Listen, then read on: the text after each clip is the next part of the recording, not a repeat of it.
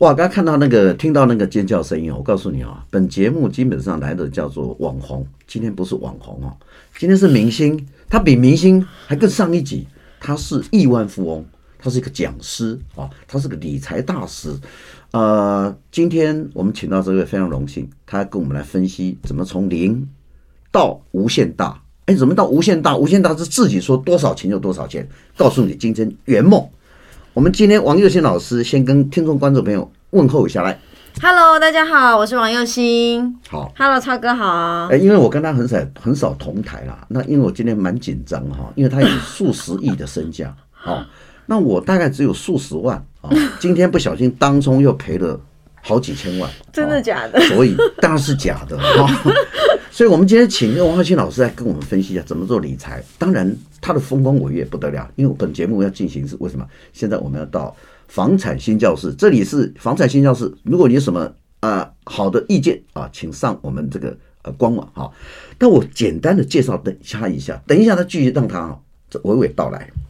这王老师啊，王老师十八岁，家庭家中破产，哦有被查封，十九岁要打五份工作才能够。哦，有钱念书，二十二岁已经进入年收入百万，破百万哦。二十八岁哦，这重点，二十八岁拥有二十二间房子，哎呦，三十岁已经资产破亿。我想现在啊，这本书是二零一七年他出了这本书，那今年他另外有出一本书，他总共出两本书。那我刚刚提到呃，王又欣王老师，刚刚我介绍简单的哈，对，再跟我们叙述一下，我刚刚从你从十八岁。开始到三十岁，短短的不到十年间，身价就破好几亿，这怎么怎么怎么达到这样的境界？有了十八岁的时候到三十岁，差不多十二年嘛。是。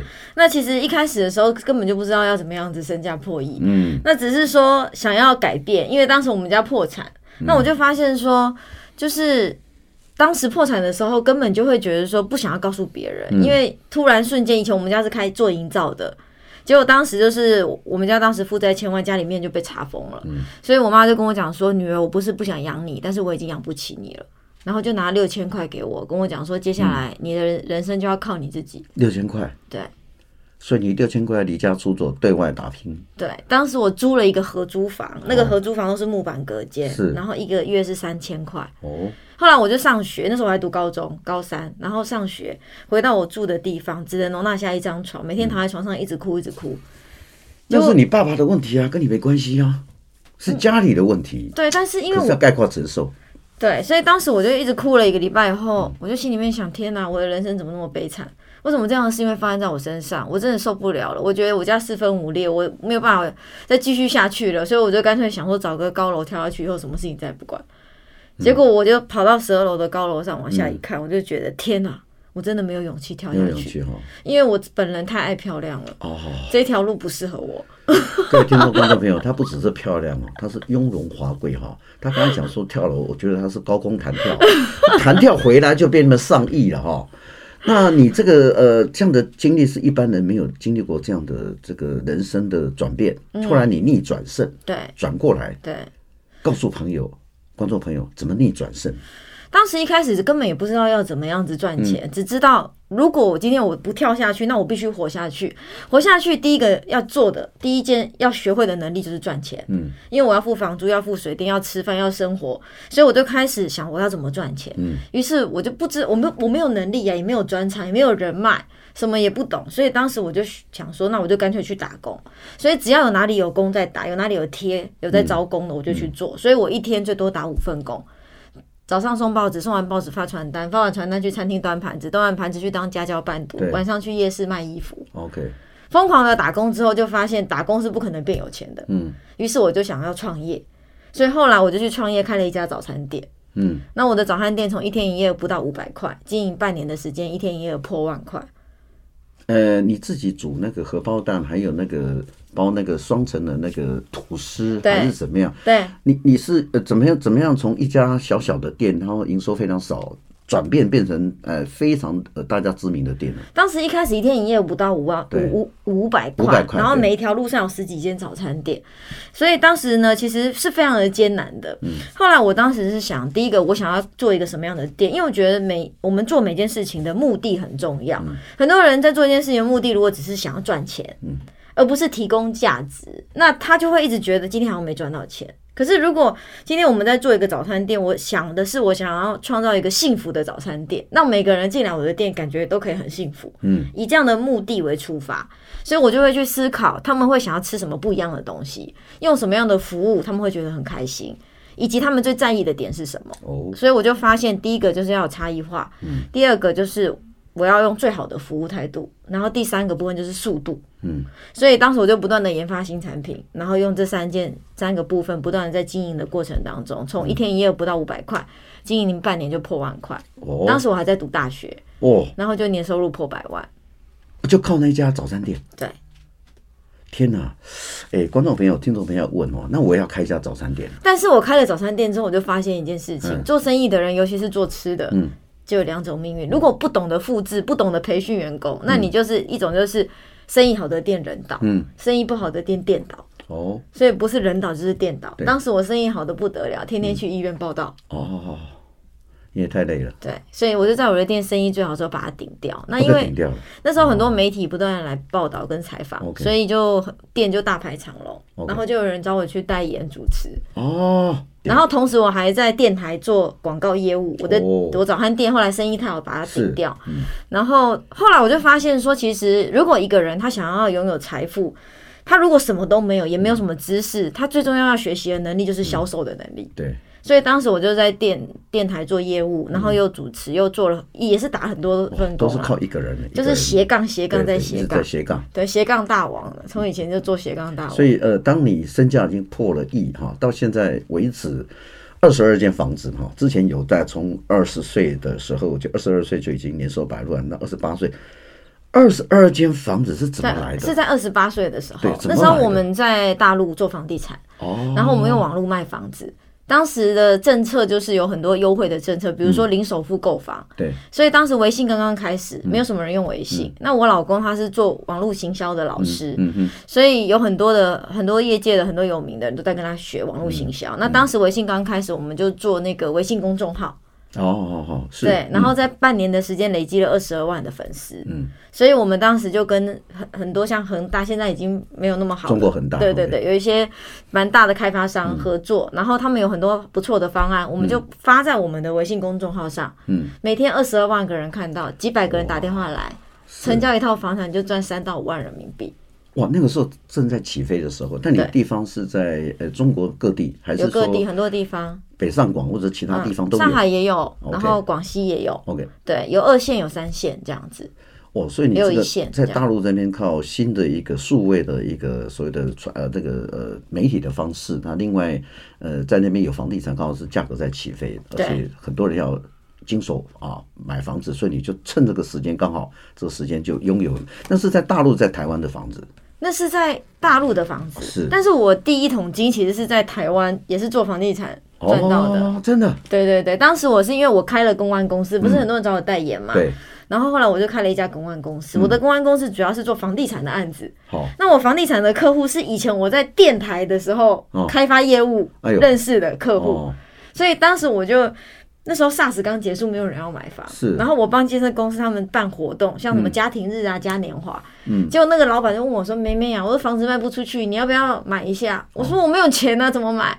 他说：“我跟你讲，你就是吼，我给你一间五万块，你就可以定。”哦，首购首首付首付就是小定。对，因为他那个是算是预售屋，是，但那个时代还可以这样子买，现在的政策已经是不行了。那当时就是说，他就跟我讲说，我就是五万块可以买一套，所以当时我就是他问我要买几套，嗯，我就说，哎，我有五十万。那我就买十套。哇，你真敢哇！这个这个后面还不考虑到利息，还没办个工程款，就现在已经先先下定了。因为它是预售屋，所以他跟我讲说现在价格很便宜。嗯。然后呢，你到时候涨上来你就把它卖掉。对。那卖掉的时候，其实房子也刚盖好，你也不用再付额外的费用。了解。那你就转手，你就可以赚。所以当时我就想说，好，那我就订了十套。结果当时我订的时候，一套是十万，是。然后后来呢，没过一半年多，就突然涨了大概五万，因为 SARS 刚结束那段期间，不是整个暴跌到很低嘛，然后突然又暴涨嘛，对对。然后这涨到变十五万，当时我就我就十三万卖给我身边的朋友。OK。那一间的话就是大概三十平，所以一平大概赚一百，对一百。所以当时我十户大概就是赚了快一千。哇！哦哦哦哦哦，它预售屋嘛哈，它预售当然中间可以做转换跟做换约嘛，对对对，那你就把它换掉了。那万一中途你也不必再说等工程款，或是说最后再缴清再银行贷款，是中途全部把它 clean 掉了，对，转掉了哈。这样呃，经历这样一千万是经历半年不到半年，差要有半年，差不多半年多。各位啊，半年要赚到一千万，你去哪里找哈？他厉害，我刚刚访问到现在为止，我都觉得很这很讶异，找张店也赚钱哈。在大陆做这个网络行销，或是贩卖房地产也赚钱啊，在台湾也赚钱，什么地方你没有赚钱过？有啊，当然也是有，也是有，也是有亏的时候啊。人生怎么可能那么顺遂？只是跌倒了以后，你要能够爬得起来嘛，不容易。对啊，像我们之前在大陆做生意，也是有跟比较小的开发商配合。结果呢，帮他卖完房子以后，他也没有把佣金给我们，就跑掉了。哦，很多这样情状况。但是因为还好的地方是说，因为我们做的是。就是算是销售的行业，嗯、那销售的行业其实是成本最低的。嗯嗯，对。如果说你叫我自己去开发房子，然后去卖，我可能要很多的成本。嗯。但是因为我们做销售的行业，其实就是只要你有销售的能力，你其实就是可以很快速的创造财富。所以学会销售能力真的很重要。所以你真的是不相信那个命运真的是到人生的谷底的时候是可以。真的哈，很多人会觉得说他就是放弃了哈。对。那人生在最谷底的时候，你是翻转人生，而且你是逆转人生。对。所以他一个逆转是一个呃呃一个财富的管理。那后来你出的这本书是二零一七出的《财富女神》，教你日入万元，九个月赚一亿，翻转人生。哇，这天呐，各位听众观众朋友，这个还没有还没有开始上市，一月就三万本了哈。现在大概突破十万本，这里面有，呃，他刚刚这个呃，王心送我这一本，我回去好好研读哈。那当然我也好好忏悔，说我为什么没有像他这样哈？啊，十八岁到二十到三十岁的时候，就整个人生完全不一样。后来这个王老师最近又出了一本书哈，《财富女神王又新教学》哈啊，抓狂父母拯救计划。对，等一下我要看一下抓狂父母是他抓狂还是他？那个对儿女抓狂，还是他们家全家都很抓狂？我要先问问你，你们家为什么有草泥马这样的一个动物呢？因为很可爱啊！我从小就是很喜欢动物，所以我们家就是当时是小时候，我妈妈就不准我把动物养在房子里面。嗯，嗯，那我就觉得说，如果说今天我有很喜欢的动物的话，然后再加上我小孩，他们也可以学习怎么样当父母。嗯。那就可以让孩子有责任感，然后我也可以养我喜欢的动物，不是一举两得嘛？那呃，我们知道动物园里面有可爱动物园区跟那个野生动物园区啊。我们的动物园哦，你家养的是野生动物园区还是可爱动物园区？我们家养的是猛兽，猛不是猛兽，萌就 是很萌，非常可爱的那个达的萌。各位听众，不是那个猛兽。我就觉得 crazy，自己在家里养养过草泥马。草泥马是多大多重哎、欸，很多听众观众搞不好没有什么经，没有什么，跟我儿子差不多高了。那是你儿子多高？差不多一百三、一百四。一百三啊，体重那个，我不是问你儿子体重，儿子体重，我问草泥马的体重啊，大家观念不太四十几公斤，嗯，那很萌嘛。你家养一讲一直在养两两只一对，原本是一只，那后来帮他找媳妇，所以又找了一只。他去哪里找的？就是有朋友的农场这样子哦，然后我记得在苗栗之前我看过那个那个那个好管理吗？嗯，不好管理，不好管理。这种动物其实每天都要洗澡是吧？呃，一个礼拜洗一次，洗一次大概四个小时。那你跟你因为你出这本书哦，抓狂父母拯救呃这个拯救计划，拯救计划，草泥马或者说你家的这个是一个叫自然学习嘛哈，或者跟那个呃动物互动，嗯，然后在家里这样的对呃。小孩子的教育目前来讲是比较特殊的，这叫做什么样的教育法？应该是说，草泥马它其实只是宠物的部分，嗯、就是说让小朋友学习怎么当父母。嗯、但是重点的在教育上面，其实是怎么样让小孩有责任感。比如说，像一般人养养养动物，可能就是让小孩当哥哥姐姐。嗯，那哥哥姐姐那责任就是爸爸妈妈的。嗯，可是如果从小就让他们有责任感，不一定要养草泥马，你可以用不同的方式、嗯、让他们负起自己的责任，然后他们就会去照顾。比如说像我女儿，一开始她养了狗，因为我们家有一只狗、两只草泥马、两只驴，还有一只食蚁兽。两两两只驴，对，驴是大驴小驴，迷你驴哦，迷你驴哈，对对对，还有什么蚁兽、食蚁兽，对，食蚁兽，你食蚁兽放在我家，我家蚂蚁蛮多的，可以哦。它吃什么？它就会吃蚂蚁哦。那我借一下，借个借一个礼拜好了。它叫戴森，因为那个它就很像那个吸尘器。哦，它叫戴森。你是替戴你你又替戴森收了一笔广告费。没有，我家有好几好几好几只戴森呢。对，因为我们戴森蛮好用的。不过我们今天没有叶配。各位听众观众们，他自己在做叶配，你知道吗？差点进入他陷阱。还好我这个比较厉害。我想啊，好，你刚刚跟呃亲子之间的教育嘛，对。但你家因为你你是上亿的呃数十亿的身价，所以你家里你家里是豪宅。对。还算还不错啦，就告诉朋友几平啦？就是总共加起来上上下下大概是三百平，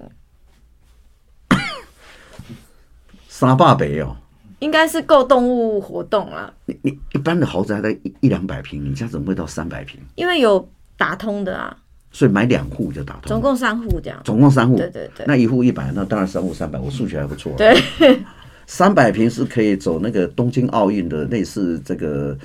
啊，戴资颖在打网球了，你家里就可以打网球嘛。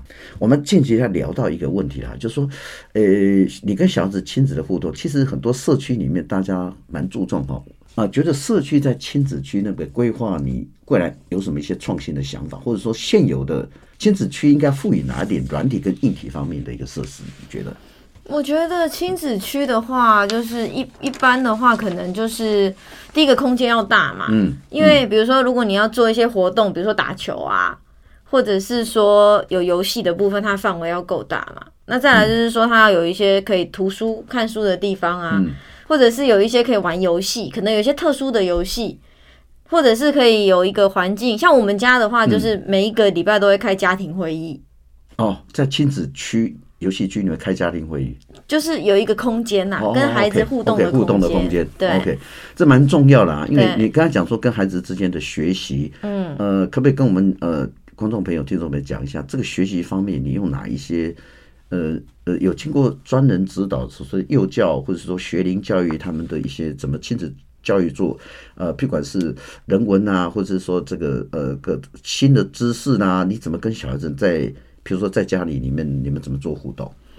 像我们家就是每个礼拜就会开家庭会议嘛。嗯、那家庭会议就是他们就会分享这个礼拜做的很棒的三件事，哦，跟可以更好的三个地方。OK，对，那让他们就是分享自己觉得很棒的部分。那同时就是说，我们他会感谢我们家里面的每一个人嗯的付出。嗯哎、对，因为小朋友从小让他有感谢，就想别人为他付出的部分。嗯。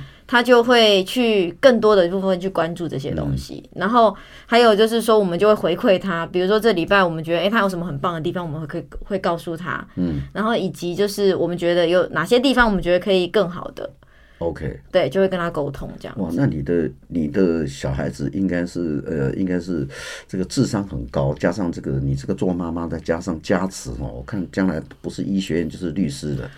没有啦，我觉得看他们自己想要读什么了，让他们自己自由发展。对，因为我我是比较偏向，就是说从他们自己想要的方向去选择。嗯，那你读书你要有个目的嘛，嗯、你读的目的是你想要做什么？像我儿子就是说，嗯、我就跟我儿子讲，我说妈妈有钱不是你的。嗯，如果说你想要赚钱，那你以后要靠你自己，妈妈以后不会留钱给你，但是妈妈可以教你怎么赚。哦。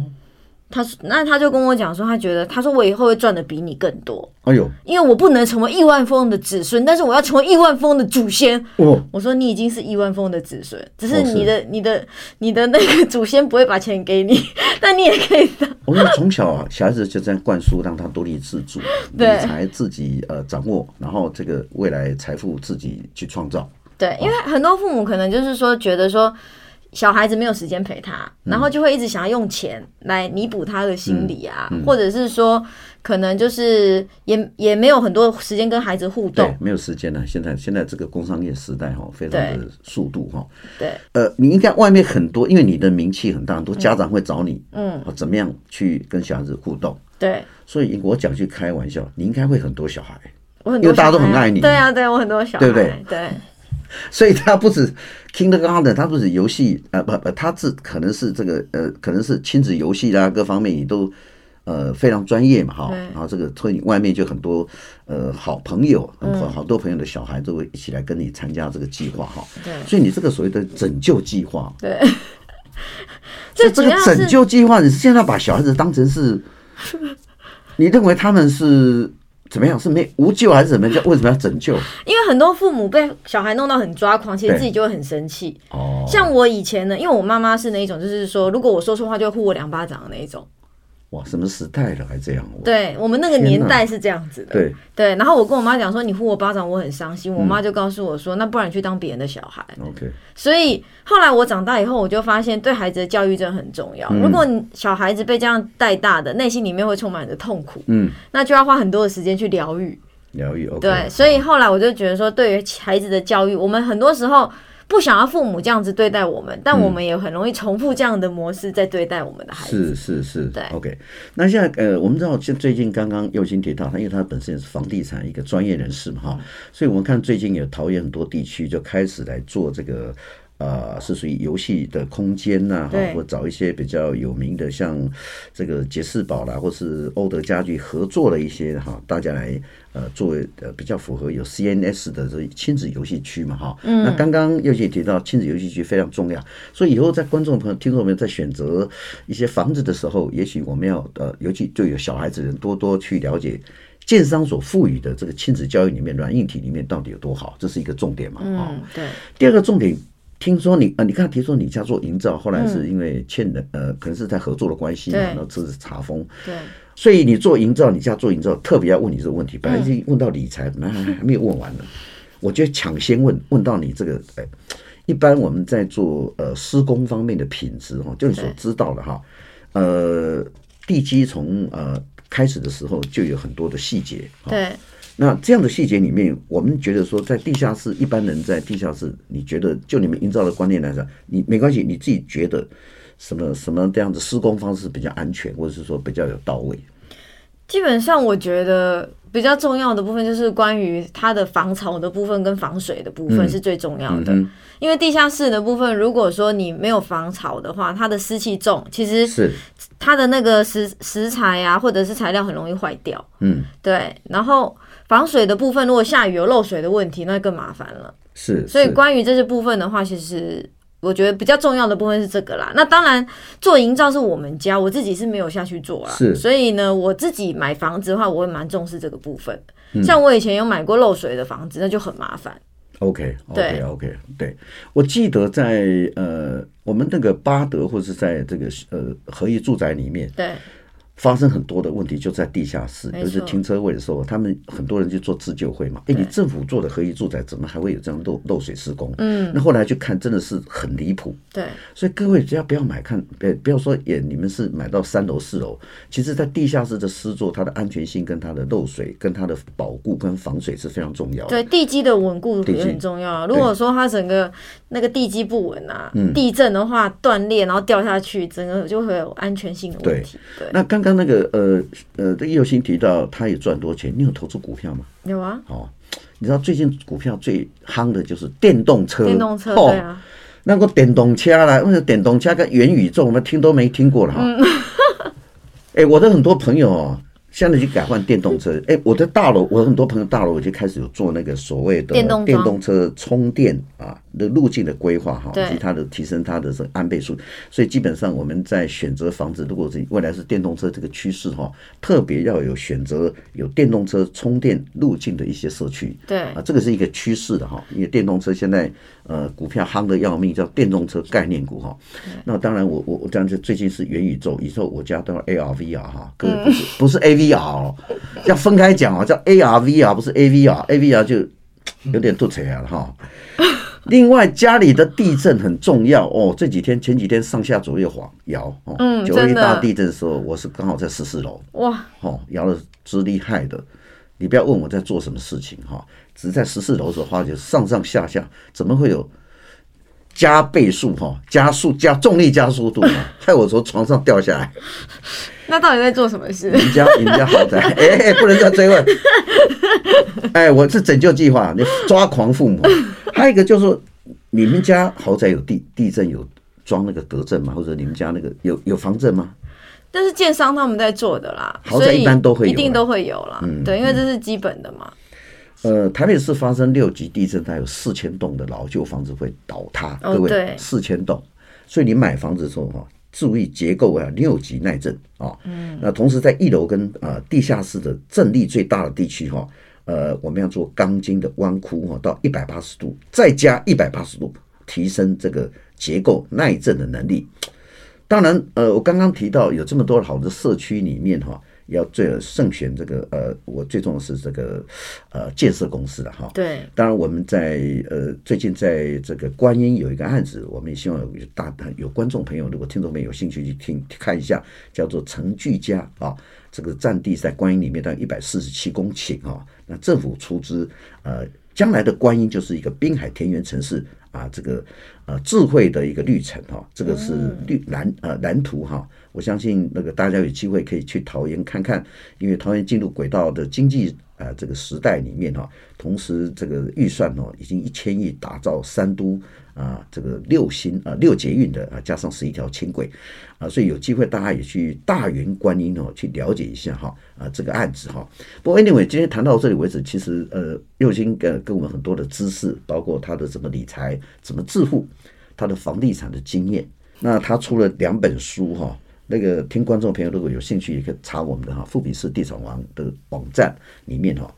今天节目到此为止，谢谢我们王老师。好也谢谢各位观众朋友听众朋友的收听下次再会拜拜。谢谢大家谢谢超哥拜拜。拜拜。